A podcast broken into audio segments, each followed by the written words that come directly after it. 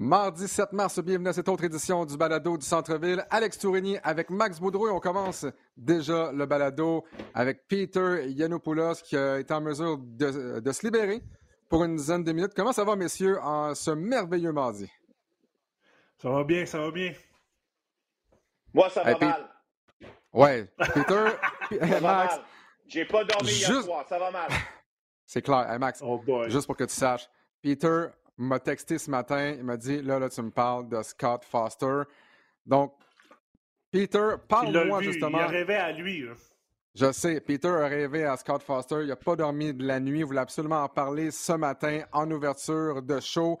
Peter, les Raptors de Toronto qui affrontent hier les Nuggets de Denver. Match d'un point, reste moins de 30 secondes. Et notre ami, Scott Foster, décide d'expulser Scotty Barnes et je sais, Peter, je sais que tu n'es plus capable. Je sais que tu n'es plus capable de Scott Foster. Parle-moi justement de ce que tu penses de cette situation-là, de Scott Foster, des fois, qui vole le spectacle, comme certains officiels.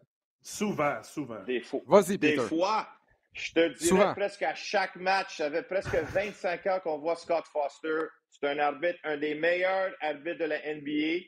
Écoute, ça fait des années qu'il est là, puis à chaque fois qu'un match est serré, à la fin du match, dans les deux dernières minutes, Scott Foster veut être le show. Il veut être le Hollywood. Il veut être celui qui vole le match. Puis là, aujourd'hui, tout le monde parle de lui pour les mauvaises raisons.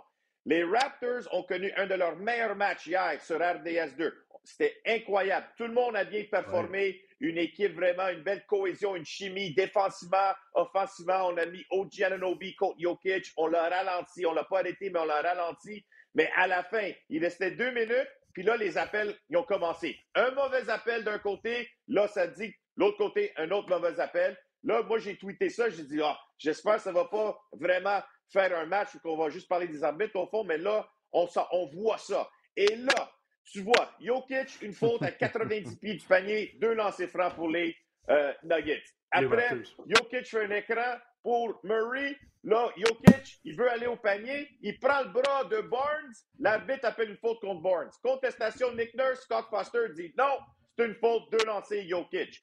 Là, Barnes va au panier. Jokic fait une faute. Il appelle la faute. Non, contestation, pas de faute, Scott Foster. Vous voulez que je continue? Je vais continuer. Là, à la fin, On n'a pas le choix. On n'a pas le choix. Vas-y, les 30 secondes. Les Raptors qui perdent par un. Ils ont besoin d'un arrêt défensif, une bonne défensive. Puis là, c'est cinq fautes consécutives contre les Raptors, les gars. Cinq. Les toutes, Scott Foster qui les appelle. Gordon, il a le ballon. Il essaie de monter. Jacob Portal, euh, sept pieds. Il reste debout. Foster siffle. Faute contre Portal. Deux lancés. Là, il s'en va. Scotty Burns dit Voyons donc, c'était quoi cette affaire-là? Là, il dit euh, Y'all cheating, bro. Vous trichez. Foster va dans sa face. Toi, non. Sorti du match. Renvoyé. C'est quoi cette affaire-là, Scott Foster? C'est une honte, c'est une face, c'est une catastrophe. Je peux pas comprendre comment ce gars-là, il arbitre encore. Il doit être suspendu. Je répète, il doit être suspendu, Scott Foster. Le match était un match de un point. Là, tu as trois lancers francs, trois réussis, quatre points euh, d'avance pour les Nuggets. Le match est terminé. Puis là, tout le monde parle de Scott Foster. Pas juste nous ici au Balado, pas juste nous ici au Québec. Partout en Amérique du Nord, Foster, Foster, Foster. On ne peut plus avoir un arbitre qui, qui prend le contrôle comme ça. On sait que c'est pas facile d'être un arbitre, mais je m'excuse, je l'ai fait un arbitre. Mm-hmm. Côté NCA, c'est pas tout le temps aussi facile, mais il y a un règlement comme arbitre. Puis Max, tu vas être d'accord avec ça. Quand un arbitre va faire une mauvaise faute ou va appeler une mauvaise faute, ça arrive. Tout le monde fait des erreurs. Les joueurs ne sont pas à 100% d'efficacité. Mais quand ils font une erreur, tu ne peux pas donner une faute technique après parce que les joueurs sont frustrés avec l'appel qui est raté puis manqué. Puis c'est ça que Scott Foster a fait. Non seulement il a donné une faute technique, il a dit sort du match, le doigt dans sa face, il est allé courir. T'as-tu vu l'expression de l'arbitre? Son collègue, il fait ça de même. il, ne savait pas ce qui se passait. Mais oui, fait que c'est. C'est décevant parce que les Raptors avaient besoin de cette victoire. 32 victoires, 33 défaites, 33 défaites arrivant au match. Tu gagnes ce match-là, là, tu es en huitième place, tu es à 500 pour la première fois pendant deux mois. Là, tu vises le Heat de Miami. Là, tu passes ce match-là. Mais, je veux dire deux choses. Un, Foster doit être suspendu, ça c'est vrai. Deux, OG, euh, Scotty Barnes, il doit être plus discipliné. Tu es un joueur de deuxième année, tu peux rien dire. Tu dois comprendre que si tu dis quelque chose, même si tu vas, tu, tu vas, être, tu vas respirer à côté de Scott Foster, il va donner une. Laisse pas la chance, ouais. Puis la troisième chose, je vais te dire, j'espère que les Raptors vont prendre tout ça qui est arrivé hier soir à Denver, puis vont dire là, on perd plus de matchs. Tout le monde va voir qu'on est la meilleure équipe, une des meilleures équipes. Puis Nick Nurse l'a dit, quand on joue comme ça, on peut jouer contre n'importe qui. Je suis fâché, les boys. Ouf!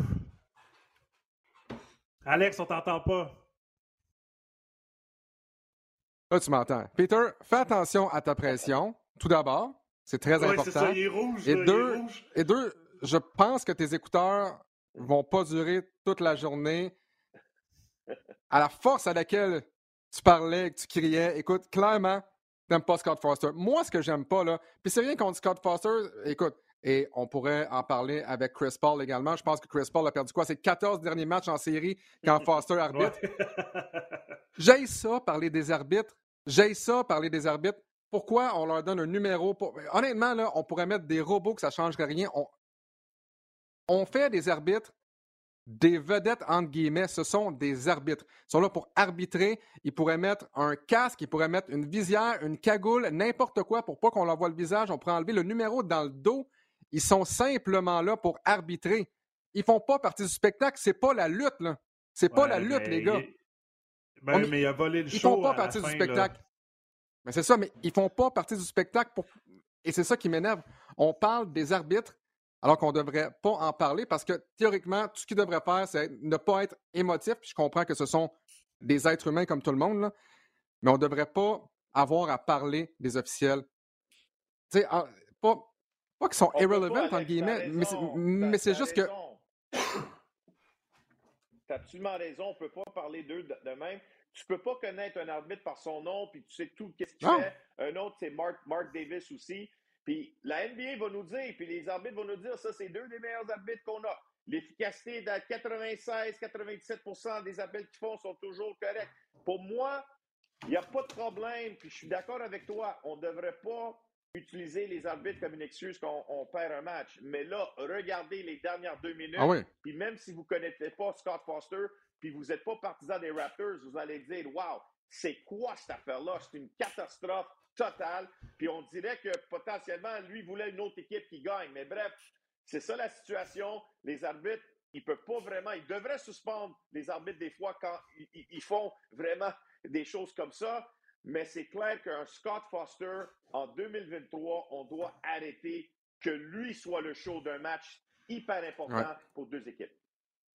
Ouais, bien d'accord avec toi, Peter. Hey, Peter, tu as eu la chance et on a vu également les photos ce week-end parce que, d'un, tu prends des photos avec tout le monde. On, on a aussi vu des photos avec notre ami Mika c'est Guerrier. Tu as, exact. Tu as, eu la chance d'aller au premier match de la Toundra euh, de Montréal au centre Pierre Charbonneau. Euh, Parle-moi un peu de ce que tu as vécu là-bas. Malheureusement, j'ai j'ai pas été, je, je- je n'ai pas été en mesure d'y aller. Max non plus. C'est vraiment que partie remise. Mais parle-moi un peu de, du match d'ouverture. Donc, premier match à domicile, centre Pierre Charbonneau. Comment tu l'as vécu? Est-ce qu'il y avait euh, beaucoup d'ambiance? Est-ce qu'il y avait euh, beaucoup de gens? À quoi ressemblait le calibre de jeu également? Donc, parle-moi un peu, en gros, de ton expérience de samedi soir. Oui, puis samedi, c'était un gros week-end de basketball ici à Montréal. Tu avais les championnats provinciaux pour cégep, hommes et femmes. Tu avais les deux finales universitaires de la RSCQ, hommes et femmes. Et là, tu avais le premier match Ouais. de l'histoire de la toundra. Fait que- Deux championnats. Je, je savais Deux pas, cams, je savais pas que m'en- allais. Puis chapeau à Mario Joseph, Renato Magnan et Alexandre Tourigny, deux championnats pour les citadins. Euh, Même trois avec le championnat de volleyball. Hein? Ah, Oui. bon, OK. Euh, j'ai beaucoup de respect pour le volleyball aussi. Mais bref, je, vais dire que je suis allé pour voir le premier match de la Toundra, puis j'ai aimé mon expérience. Il y avait une belle ambiance. Le champ de Pierre Charbonneau, oui, des fois, il y avait d'autres équipes qui ont joué là. C'était pas toujours la meilleure, la, la meilleure expérience ou les succès n'étaient pas là, mais je te dirais que euh, le parquet était beau. tu avais à peu près 1000 partisans, 1000 personnes au match. tu avais vraiment, euh, l'engouement était là. Tu avais une équipe Virginia contre la Tundra. La Tundra, ils ont joué beaucoup de joueurs. Euh, ils, ont, ils ont fait des trois points. Il y a eu des slam dunks. Euh, il vendait de la bière, il y avait du popcorn. hey, Peter, attends, attends. C'était comme. tu parles de popcorn. Est-ce que tu t'es étouffé comme au match des étoiles avec le popcorn ou, ou te laissé faire cette le sac. Ouais, c'est ça, first. Premièrement, Meeker Guerrier était assis à côté de moi. Je sais pas comment il était assis à côté de moi, mais il était là. Lui, il a commencé avec une pizza fromage. Fait que là, je dis, wow, lui, il a de la pizza. Qu'est-ce que je vais manger? Fait pas de popcorn. J'ai trop mangé de popcorn au match des étoiles à côté de toi. Une chance que j'ouvrais le sac, Alexandre Tourini. T'avais de la misère, mais je suis là pour toi, mon, mon ami. mais je te dirais, le niveau de basketball, le niveau de basketball, il était pas pire, il était bon. T'avais tous les joueurs de la tour droite, c'est tous des joueurs de Montréal, du Québec. Fait qu'il n'y a pas d'Américains, il n'y a pas de joueurs internationaux. Fait que c'est un peu la vision de l'équipe, c'est d'avoir tous les entraîneurs, tous les joueurs, des Québécois, des Montréalais, ou peut-être il y a un gars d'Ottawa, mais Ottawa est assez proche, fait qu'on va dire que c'est un Québécois aussi pour l'instant. Mais euh, j'ai aimé la, façon qu'ils ont joué. Oui, exactement. Fait qu'ils euh, ont, ils ont vraiment mis de la pression tout terrain, ils ont créé des revirements, tu avais des, des, des, des, paniers faciles, la transition, et tu avais vraiment un animateur qui était excellent, qui était là chaque fois qu'il criait tout. Lui, il disait tout, le monde disait dra, tundra, tundra. Bref, j'aimais ça. Il disait pas oui, papa pour l'instant, mais on va travailler sur ça. Peter, Peter. non, mais je te dirais, euh, pour avoir une deuxième équipe professionnelle à Montréal, c'est le TBL de Basketball League. Oui, c'est pas la meilleure ligue du monde. Là, le monde me demande, c'est-tu meilleur que la CEBL? C'est-tu meilleur que l'Alliance? Ma réponse, on s'en fout au centre Pierre Charbonneau, puis vous allez décider pour vous-même. C'est pas moi qui va dire qui, qui est bon. Pour moi, il y a deux équipes professionnelles de basketball à Montréal. C'est plus de basketball. Pour moi, j'adore pour notre communauté. Les New York, ils ont deux équipes, les Knicks, les Nets. Los Angeles, les Clippers, puis les Lakers. Nous autres, on a l'Alliance, la Tundra. Allez voir les matchs. C'est pas pire. Euh, c'est tous des gars qu'on connaît. Euh, des gars qui ont joué ici à l'université euh, au Québec, l'université aux États-Unis, mais tous des Morelais, des Québécois, puis des gars de Gatineau. Mais bref, pour moi, j'étais très content. Je vais retourner, euh, aller suivre la toundra. La toundra, je pense, c'est du bon basketball, puis chapeau à notre communauté. Un samedi soir, quand il y a plein d'autres sports, plein d'autres choses des Canadiens, le monde sont venus pour voir du basketball. Oui, bien d'accord avec toi. Puis, puis comme tu disais également, il y avait du basketball déjà à Montréal. Donc, euh, donc la foule, le crowd de basketball, le, bassin de gens qui aiment le basketball était, divisé un peu partout. Moi, j'ai hâte de voir la toundra quand il va y avoir que la toundra. Donc, euh, du, côté du basket, j'ai hâte de voir est-ce qu'il va y avoir plus que 1000 personnes, 1500, est-ce qu'on va avoir une espèce de, de succès, un peu comme l'Alliance de Montréal, ben, c'est exactement ce qu'on va souhaiter. deux victoires aussi, hein, les gars. Exact. Il faut, le mentionner, deux victoires. Puis leur prochain match, c'est vendredi prochain au Centre Pierre Charbonneau. Donc, vendredi le 10 mars. On y va pour une troisième victoire d'affilée. Yes. Peter Yanopoulos, merci beaucoup. Je sais que tu avais un horaire très chargé ce matin. Merci d'avoir pris le temps avec nous une dizaine de minutes. Puis on se retrouve bientôt, soit en studio à RDS, soit au match de la Tundra avec un gros sac de popcorn extra géant. Oh, Salut Peter. Merci, je me sens mieux. Je me sens mieux. Merci les gars. Attention à la pression. Le cœur va bien. Ça va bien. Merci beaucoup. Oui, papa. Bye, Peter. Hey, Max Boudreau, c'était la semaine de relâche. Hein? Euh, ouais, puis euh, écoute, quand, quand j'ai vu le texto de Peter, là, je savais qu'il était pour parler assez fort, clairement. Euh, Scott Foster, il ne le porte pas dans son cœur, mais bon, on verra bien.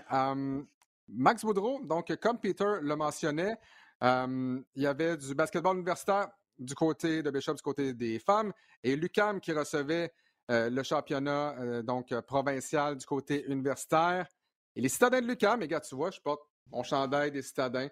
Les citadins de Lucam qui ont remporté le troisième championnat du côté, masculin, troisième championnat de leur histoire, 2006, 2010 et 2023. Et les filles, après être passées si près de nombreuses années, plusieurs finales, pour la première fois de leur histoire, ont réussi à atteindre donc le championnat canadien.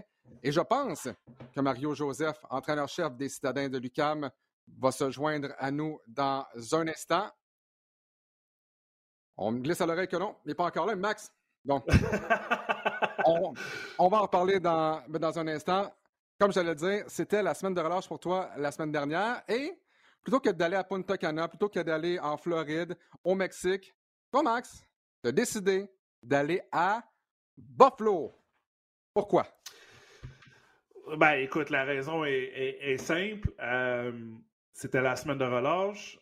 Buffalo jouait leur dernier match senior, donc le Senior Night, le dernier match à la saison régulière vendredi dernier. Et je voulais montrer à mes deux enfants où papa avait été à l'école, où papa avait joué. Et ça, ça que, qu'on a pu y aller. Ça a été, ça a été un, beau match, ça a été un beau voyage première fois euh, à l'hôtel avec mon plus jeune, donc euh, la piscine, tout ça. On est allé visiter le musée des sciences à Buffalo, on a mangé des ailes de poulet. Mais euh, l'expérience de retourner à Alumni Arena, qui, est le domicile des Bulls, ça faisait déjà sept ans que je n'avais pas été avec la, pandémie et tout ça. Et ça a beaucoup évolué, beaucoup d'argent a été investi. C'était une super belle ambiance. Il y avait environ 4500 personnes dans une saison coup-ci, coup-ça, je peux te dire, l'université. Ils ont mm-hmm. terminé sixième sur 12. Mais euh, super belle ambiance, super le fun. Euh, c'était. Euh, j'étais très fier aussi de montrer à mes enfants où j'avais joué. Puis j'ai même. J'ai même aussi été, euh, eu la chance de faire une entrevue, euh, un, segment à la mi-temps en anglais. Ça faisait longtemps que je n'avais pas fait une entrevue en anglais avec le réseau ESPN. Il euh, faut mentionner que, tous les matchs universitaires sont sur le ESPN 3 qui appelle, qui est leur plateforme web. Et c'était le fun. Je t'ai envoyé la vidéo, un peu une petite entrevue à la mi-temps. Puis ils ont même montré. Solide des highlights, des highlights de moi qui jouais dans le temps. Euh, c'était bien le fun de montrer ça à mes enfants que papa était bon, qu'il était capable, il n'était pas si gros, qu'il était capable de bouger rapidement euh, versus maintenant. Mais ça a été, euh, ça a été une super belle expérience, une, super belle, super belle soirée aussi. Là, comme je te dis, ils perdaient à la mi-temps, sont revenus en deuxième demi et ont gagné le match. Tu m'as fait te demander en voyant tes, tes, tes highlights, est-ce que tu as déjà marqué des points à l'extérieur de la clé. Fait que clairement, dans tout l'arrêt, c'est des dunks, c'est des layups, puis on dirait que tes pieds sortent jamais de la clé. Jamais. Euh, je veux dire, la, plupart de mes points étaient proches dans la bouteille, mais oui, j'étais capable de tirer euh, du lancer franc ou euh, de 15 pieds. Et non, j'ai jamais réussi un 3 points dans ma carrière à Buffalo. Je pense que je suis 0 en 2, si je me trompe pas. Il me semble que tu m'avais sorti les stats à un moment donné. Donc, je pense que oui. dans, la, dans la nouvelle basketball, il va falloir que je pense pas que j'aurais joué longtemps parce que maintenant, euh, maintenant si c'est 6 pieds 8, il faut que tu tires des 3 points, il faut que tu sois un bon tireur. Mais oui, la majorité de mes points étaient à l'intérieur.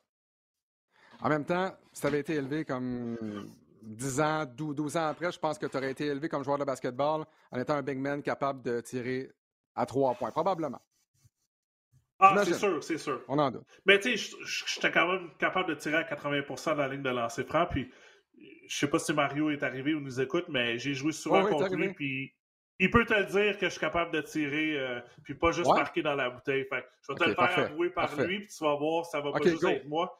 Euh, une personne crédible comme Mario, qui est un champion euh, à l'Université Brandon, puis maintenant comme coach, il va te le dire. Donc, je, vais lui laisser la parole.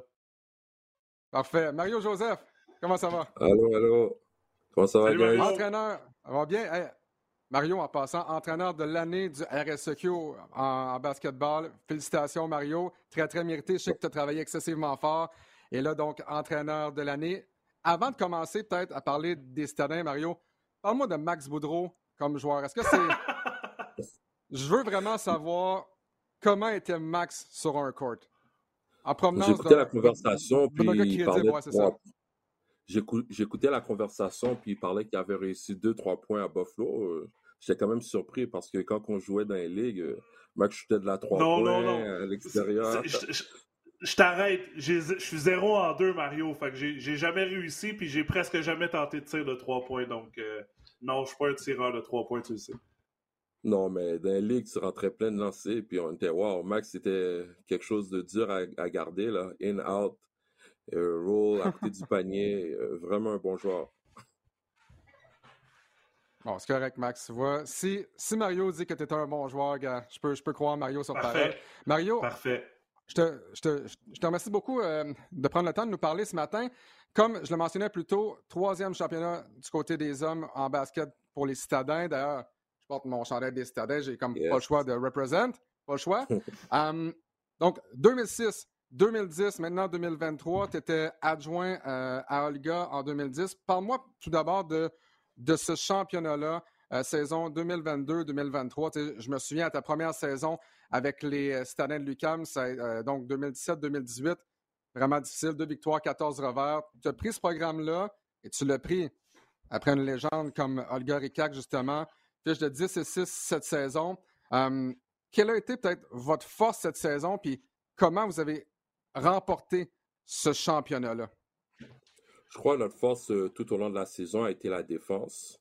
Comme on, a, on, sait qu'on était une équipe qui était, capable de jouer en défense, comme à n'importe quel moment, on était capable d'enchaîner comme 5 à 10 arrêts de suite. Puis après, une fois qu'on était capable de faire les arrêts, on était capable de convertir dans la transition, qui était une de nos forces aussi. Mais je crois qu'on a mis vraiment comme notre chapeau à, la fierté que défensivement, il fallait qu'on soit la meilleure équipe à chaque soir. Um, tu as eu la chance, dans le fond, ça va être quoi, la quatrième fois que tu vas au championnat canadien? En fait, tu es allé euh, avec Brandon deux fois. Tu as fini troisième, tu es allé comme adjoint en 2010. Là, tu retournes donc pour une quatrième fois au championnat national. Um, à quoi tu t'attends là-bas, justement, de la part d'une équipe bon, qui, euh, qui en est essentiellement à sa première fois là-bas? C'est pas comme à Brandon, lorsque tu es allé une première fois, tu es retourné une deuxième fois, tu as comme appris. Est-ce que chaque fois, c'est comme à recommencer ou tu es capable de prendre un peu d'expérience justement de à quoi ça ressemble le championnat canadien? Tu t'attends à quoi exactement? Moi, en tant qu'entraîneur, je crois que j'ai bien comme pause pour la situation parce que j'ai été déjà là en tant que joueur puis euh, en tant qu'assistant. Mais pour mon équipe à moi, je trouve qu'elle était un peu spéciale parce que j'avais beaucoup, j'ai beaucoup de comme de quatrième puis de troisième année. Puis j'ai des gars qui ont quand même été là-bas, comme on, on regarde les gars comme Kevin Civil, Elika Rougeau.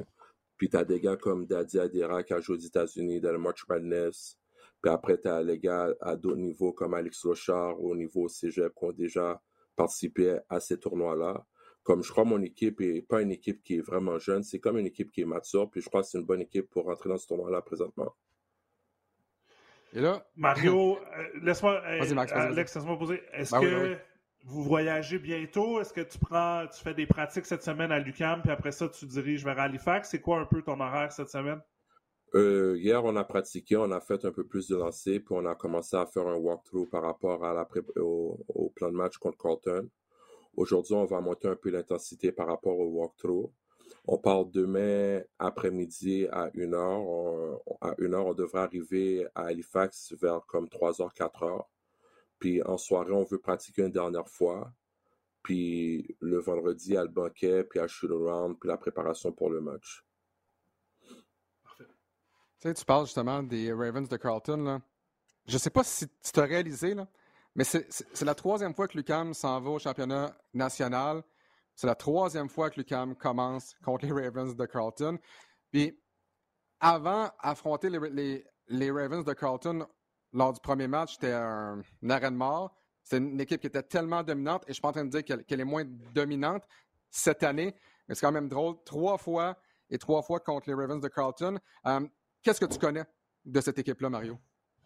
Ben, on, sait que c'est une équipe qui est très disciplinée, qui lance bien la balle. Puis c'est un système, comme on va dire, dans les 20 dernières années, qui n'a jamais changé.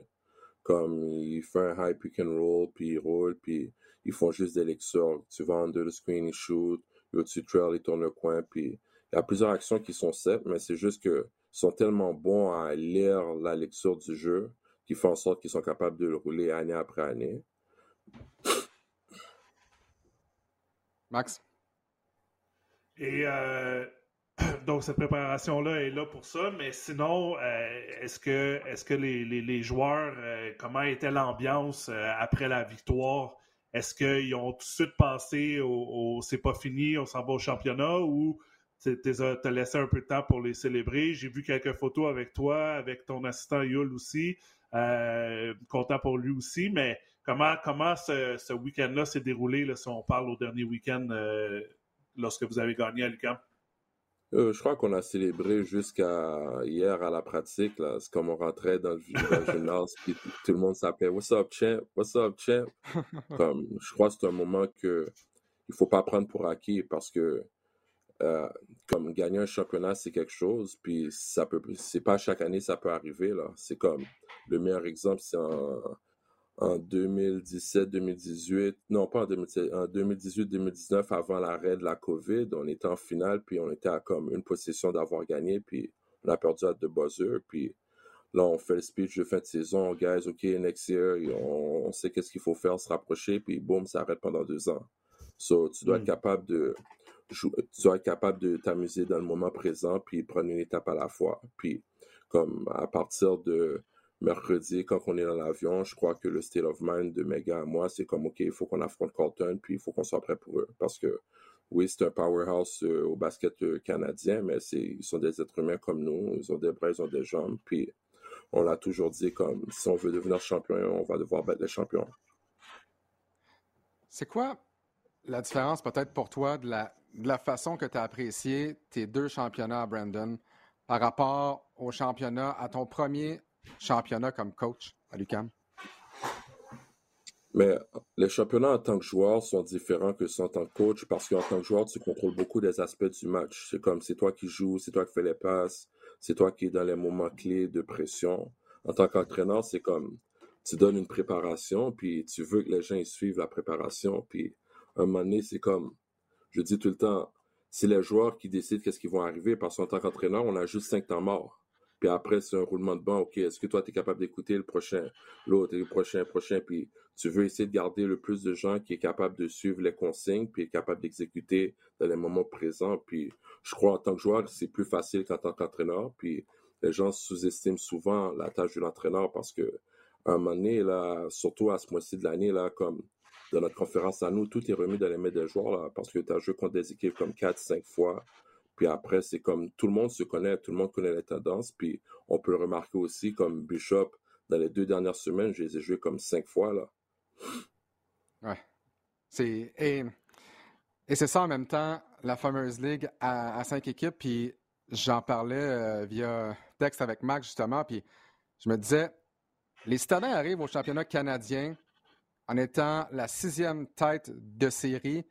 Et je comprends que dans la NCA, tu as des at-large birds, donc des, qui, qui, sont avant des champions de conférence, mais dans ma tête, là, je comprends pourquoi ils le font, là, mais dans ma tête, ça fait aucun sens que les citadins soient champions, sixième tête de série, derrière Queens, qui sont euh, justement un, un, un, un at-large. Un at-large. Pour moi, là, pour moi, là, 1, 2, 3, 4 devrait être tout simplement des champions. Mario, je ne veux pas te mettre dans, dans l'embarras, mais est-ce que tu penses un peu que, puis c'est pas la première fois qu'on voit ça, est-ce que tu sens un peu qu'il un manque de respect envers la conférence du Québec ou pour toi c'est parfait, il y a cinq équipes qui ont été meilleures que vous tout simplement? Non, mais je crois, je crois à la base qu'il y a un manque de respect par rapport à la conférence du Québec parce qu'année après année, comme il y a juste une équipe qui se rend là-bas, puis dans, dans, la compréhension des choses, qu'est-ce que je crois qu'ils essayent d'éviter, c'est des équipes de l'Ontario parce qu'il y en a un peu plus, ils veulent pas les faire jouer comme dans la, en première ronde, qui font en sorte qu'ils sont, ils doivent répartir les équipes différemment. Je crois la meilleure idée pour, la meilleure solution pour, pour euh, ce, ce genre de tournoi-là, ce serait un peu de l'agrandir au moins à 10 à 12, qui permettrait d'avoir plus d'équipes, puis les champions pourraient être mieux qualifiés par rapport à ce qu'ils ont fait pendant l'année. Mais pour nous, rentrer 3, rentrer 6, c'est quasiment la même chose. C'est comme pour gagner, tu vas devoir battre tout le monde ou bien tu vas devoir battre trois équipes. Puis on prend le challenge qui est devant nous. là. Ah, J'avais un coach qui disait la, seule, la, seule, différence, c'est la couleur du chandail que tu vas mettre pendant le match. Euh, si t'es sixième, tu joues sur la route. Si t'es troisième, tu joues à la maison, mais t'es sur un terrain neutre. Fait que j'ai entièrement confiance avec vous autres. Puis comme tu l'as dit, faut que tu battes toutes les équipes si tu veux arriver à, la fin, peu importe quel chemin tu, euh, tu entreprends. Exact. Écoute, Mario, je me souviens, tu es, arrivé comme joueur avec les Citadins en 2006, donc début de la saison 2006-2007, si ma mémoire est bonne. Ça va faire quoi? 17 ans que tu es avec Lucam, soit comme joueur, soit comme adjoint, soit comme coach. Qu'est-ce que tu aimes encore? Qu'est-ce qui t'a attiré à Lucam? Qu'est-ce qui t'a fait rester? Puis pourquoi tu te vois encore être à long terme avec euh, les citadins de Lucam, avec cette, grande famille-là? Mais à la base, qu'est-ce qui m'a attiré à l'UCAM, c'est Coach Olga, c'est parce qu'elle m'avait coaché à Dawson, puis moi puis elle, on avait gagné à Dawson, comme trois de mes quatre années à Dawson. Puis par la suite, en tant que joueur, là, c'est comme, ça devient comme une famille pour toi. C'est comme, tu rentres, tu fais deux ans en tant que joueur, après tu te déplaces en tant qu'assistant, puis tu as une opportunité pour devenir entraîneur, tu l'as pas, mais on continue à te garder dans l'entourage, puis quand l'opportunité arrive, on la donne, puis après, tu grandis à qu'est-ce que tu fais, puis c'est comme, quand je rentre à l'UCAM, c'est comme si je rentrais à la maison, là. C'est comme, tout le monde me connaît, je parle à tout le monde, je suis, je suis dans une zone de confort, puis je respecte les gens qui sont là, les gens me respectent aussi. Fait en sorte que je la vois même plus comme une école, c'est comme, c'est chez moi, là. Je rentre, puis allô, ça va, puis je connais tout le monde, les gens de la sécurité, aux gens qui travaillent au comptoir de prêt, les gens de l'administration, comme même s'ils changent, puis j'ai toujours comme la familiarité avec eux autres, puis je monte en haut, je prends le temps d'aller parler à tout le monde, savoir comment tout le monde va, parce que je trouve que c'est ça qui est important, puis c'est ça qu'on a dégagé, puis tu dois savoir comme avec notre amie Véronique Laberge qui est morte il y a mm-hmm. deux ans de ça, comme c'est une personne pionnière dans le programme, puis elle aussi, là, c'est comme j'arrivais au centre sportif, puis j'allais dans son bureau, puis on pourrait s'asseoir pendant des, une, deux heures, puis on parlait de tout, puis de ça, puis c'est quelqu'un qui a vraiment comme poussé plus que je sois là, puis devenir entraîneur. Puis je crois aujourd'hui, elle serait fière de moi. Oui, vraiment une personne exceptionnelle. Puis je pense que, de un, elle serait fière de toi. Puis je pense qu'elle serait fière du programme aussi. on regarde aussi du côté des, femmes, premier championnat de l'histoire du côté des femmes, dirigé par un ancien également du programme de l'UCAM, Ronaldo Magnan.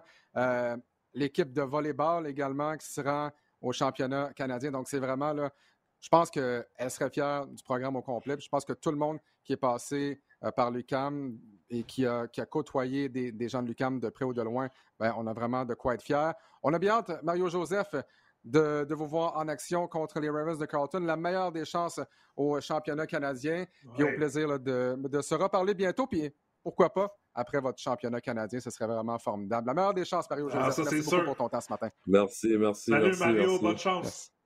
Merci, guys. À bientôt. bonne journée. Yes. Ouais, donc euh, troisième euh, championnat du côté des, euh, des Citadins de l'UQAM. Petite page personnelle, j'ai eu la chance de, de, décrire les finales québécoises en 2006 à Laval, en, 2000, en 2010 au centre sportif de l'UQAM.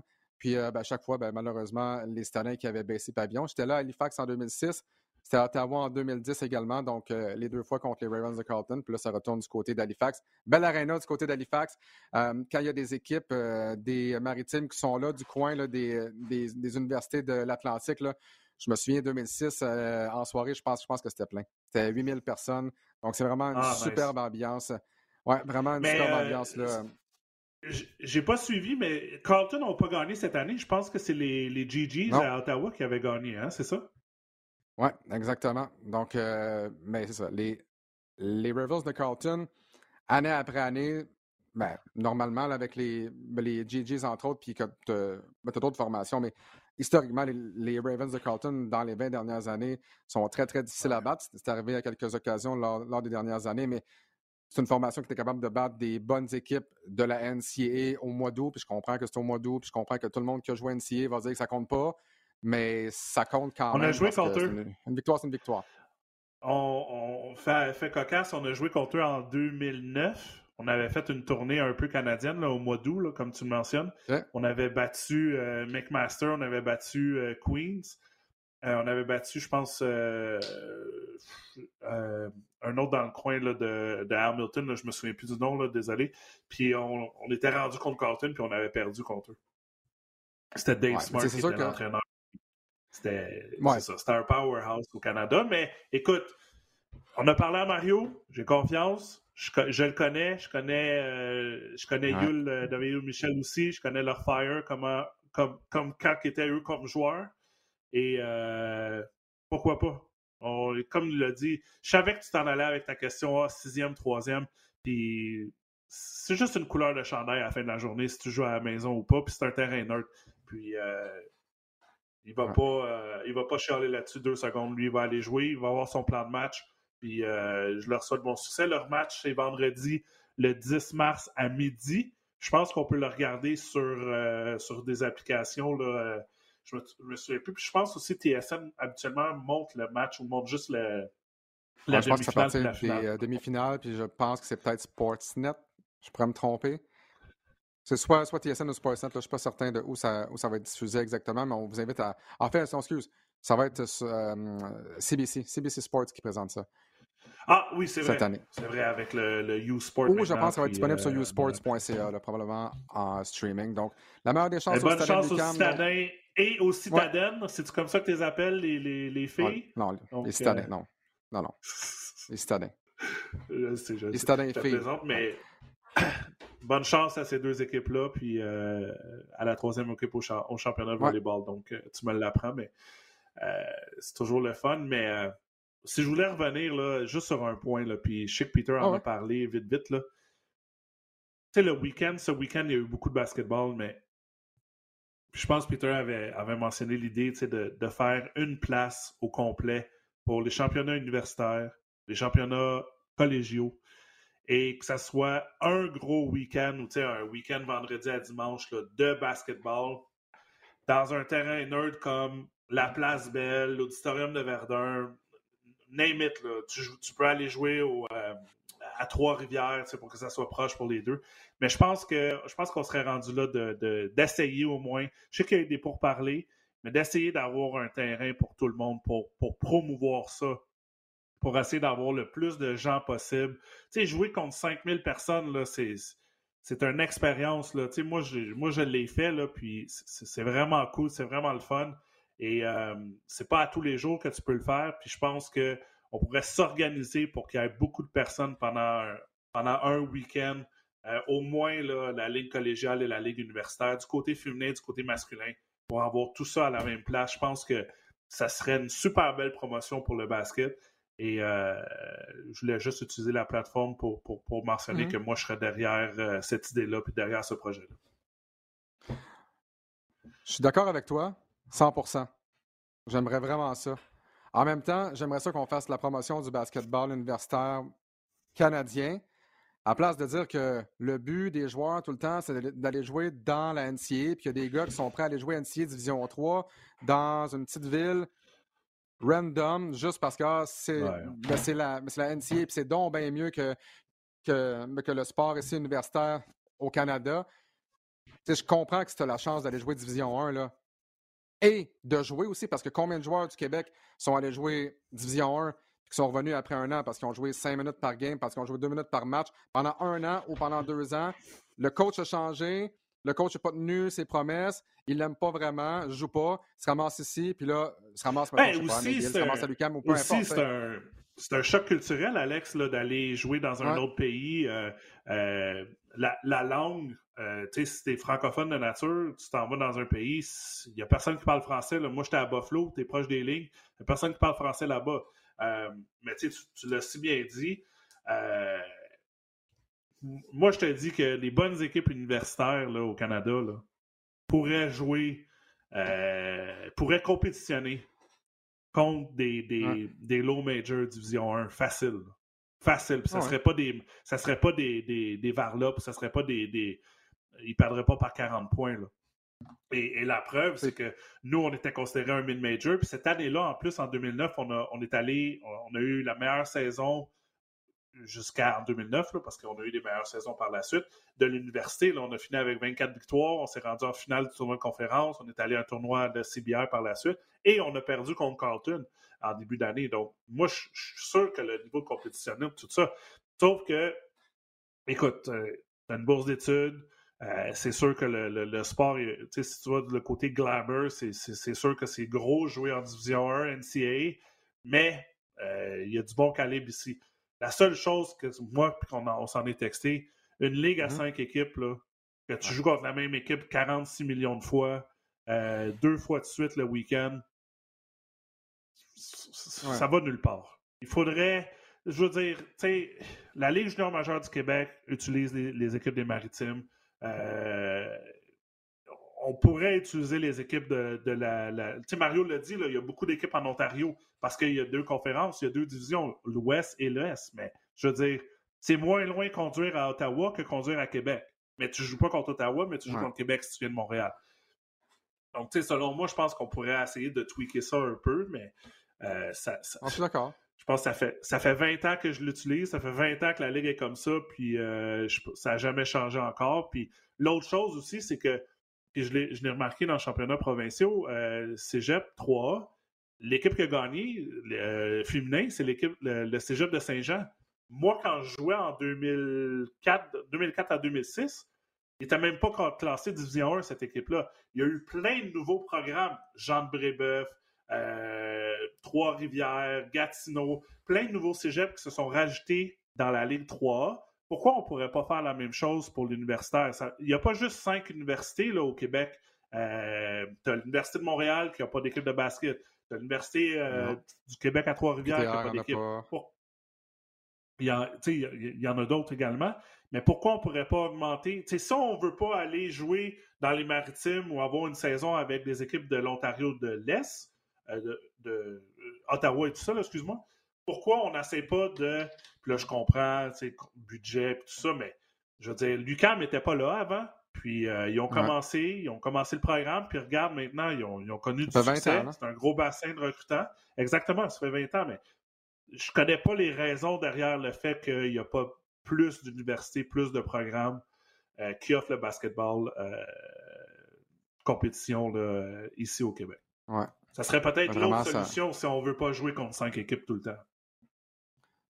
Non, exactement. Puis je pense que c'est une, une volonté. Écoute, tu sais, je suis, je suis dans le basketball universitaire canadien depuis quoi, 2004 à peu près, là, donc presque, euh, presque 20 ans pour ma part. Puis on parle de l'Université de Montréal depuis vraiment longtemps. Est-ce qu'on va être en mesure euh, d'aller chercher euh, justement une, une autre formation, au moins une sixième formation? Écoute, comme, comme je dis, Lucam est arrivé en 2003-2004, donc ça va être euh, ça va faire 20 ans là, à- donc à l'automne prochain. Et c'est le même problème, on dirait, depuis toujours. Donc, tout ça pour dire, Max, on va se croiser les doigts puis on va souhaiter une victoire des Stadiens de Lucam. Au moins une victoire, à tout le moins, contre les Ravens de Carlton. Lucam qui n'a jamais été en mesure Oui. de remporter un match. Donc, on va se croiser les doigts pour le match de vendredi. Max, là, je pense que c'est le temps. Là. Je pense que c'est le temps où tu vas nous parler non, non, non. du load Il management. faut parler. Non? Non. Il faut parler du sujet chaud de Dans, l'actualité. ben, dans de la deux semaines d'abord. Vas-y, Max. Et écoute, on n'en a pas parlé parce que euh, c'était correct qu'on parle à Mario, puis Peter voulait faire son plaidoyer contre Scott Foster. Mais qu'est-ce qui se passe avec John Morant et Ouais. les Grizzlies? Il faut, faut en glisser un mot, je veux dire. Une des meilleures saisons Bon. des, des- des Grizzlies jusqu'à présent. Et là, euh, bon, euh, John Morant, son, sur son live, je pense, sur Instagram. En tout cas, je Ah, ne ouais. je suis pas 100% sûr là, de ce qui passe parce que n'étais pas à la maison. Puis... A montré qu'il y avait un fusil sur lui. Oui, exactement. Fait que là, ça fait suspendre immédiatement par son équipe. Mais là, ceci est en train de se dégrougler ou euh, dégringoler à fait que est-ce qu'il a amené son fusil sur l'avion? Est-ce qu'il l'avait, je pense que c'était à Denver. Et là, Ouais. euh, la machine à rumeurs là, commence. Là, et on est peut-être en train de, de, de voir la fin de John Moran cette année, là, euh, tout, tout dépendamment des conséquences qu'il va avoir. Mais c'était pas juste genre, pour euh, dire que- Gilbert Arenas qui avait un, un fusil dans, dans, dans son vestiaire à Washington à un moment donné? Oui, exactement. Gilbert Arenas, c'est la, dernière personne qui avait amené son fusil dans idée, un vestiaire. Une bonne idée. Exactement, mais euh, c'est ça qui est. Puis, euh, je veux dire, John Morant est peut-être le joueur le plus spectaculaire à cause de sa grandeur, sa stature, puis, euh, je veux dire, sa vitesse, la façon qu'il soumet. Là, il vient de se. Puis là, excuse-moi le jeu de mots poche, là, mais il vient de se tirer dans le pied, là. Big time. Ah, Euh, euh, Excuse-moi. Oh non, c'est Mais je veux dire. euh, puis, puis là, tu sais, comme je te dis, c'est là que tu vois les, les, les machines à rumeurs. Il paraît qu'ils ont eu un meeting juste joueurs seulement. Steven Adams, qui est peut-être le plus, Juste avant, le plus là. vieux joueur.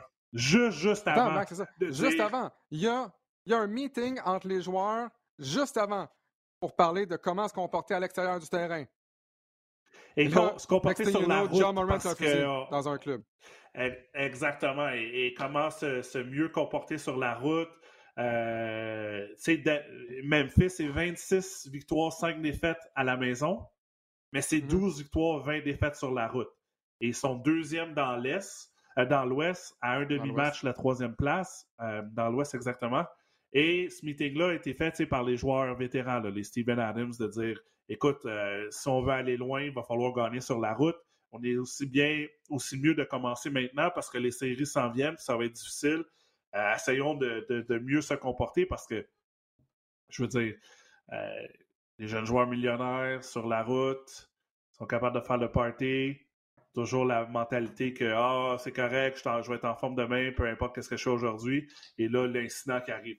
je ne vais pas prendre trop de temps là-dessus, mais au moins de mentionner que pour l'instant, euh, on ne sait pas qu'est-ce qui va arriver. La suspension de ce que j'ai lu est encore indéfinie, donc on n'a pas de nombre de matchs euh, établis encore. Et là, c'est comme si on est en train de, gratter et de trouver encore plus de, choses.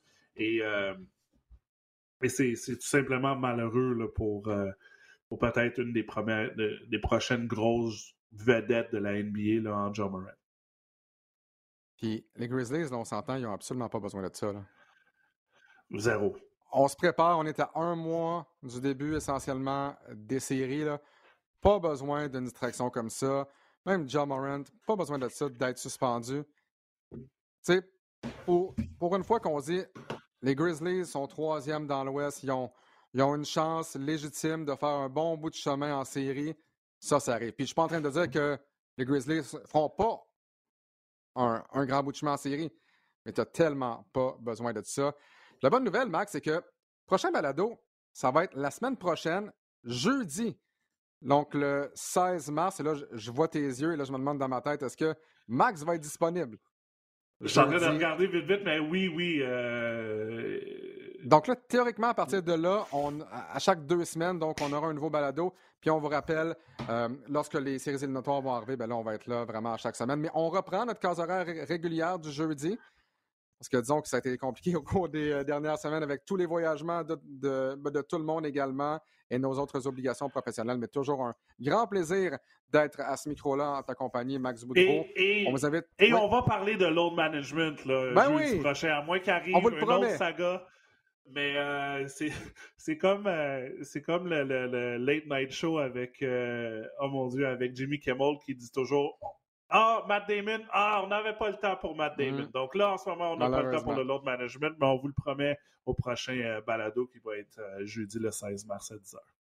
Yes, encore une fois, on souhaite la meilleure des chances au Sénat de Lucam, tant du côté des hommes que des femmes, et pourquoi pas même du côté du volleyball féminin également. donc, les trois équipes qui s'en vont au championnat canadien. Max Boudreau, Toujours un grand plaisir. on se retrouve tout le monde jeudi prochain, donc le 16 mars, pour une autre édition du balado du Centre-Ville. Salut tout le monde.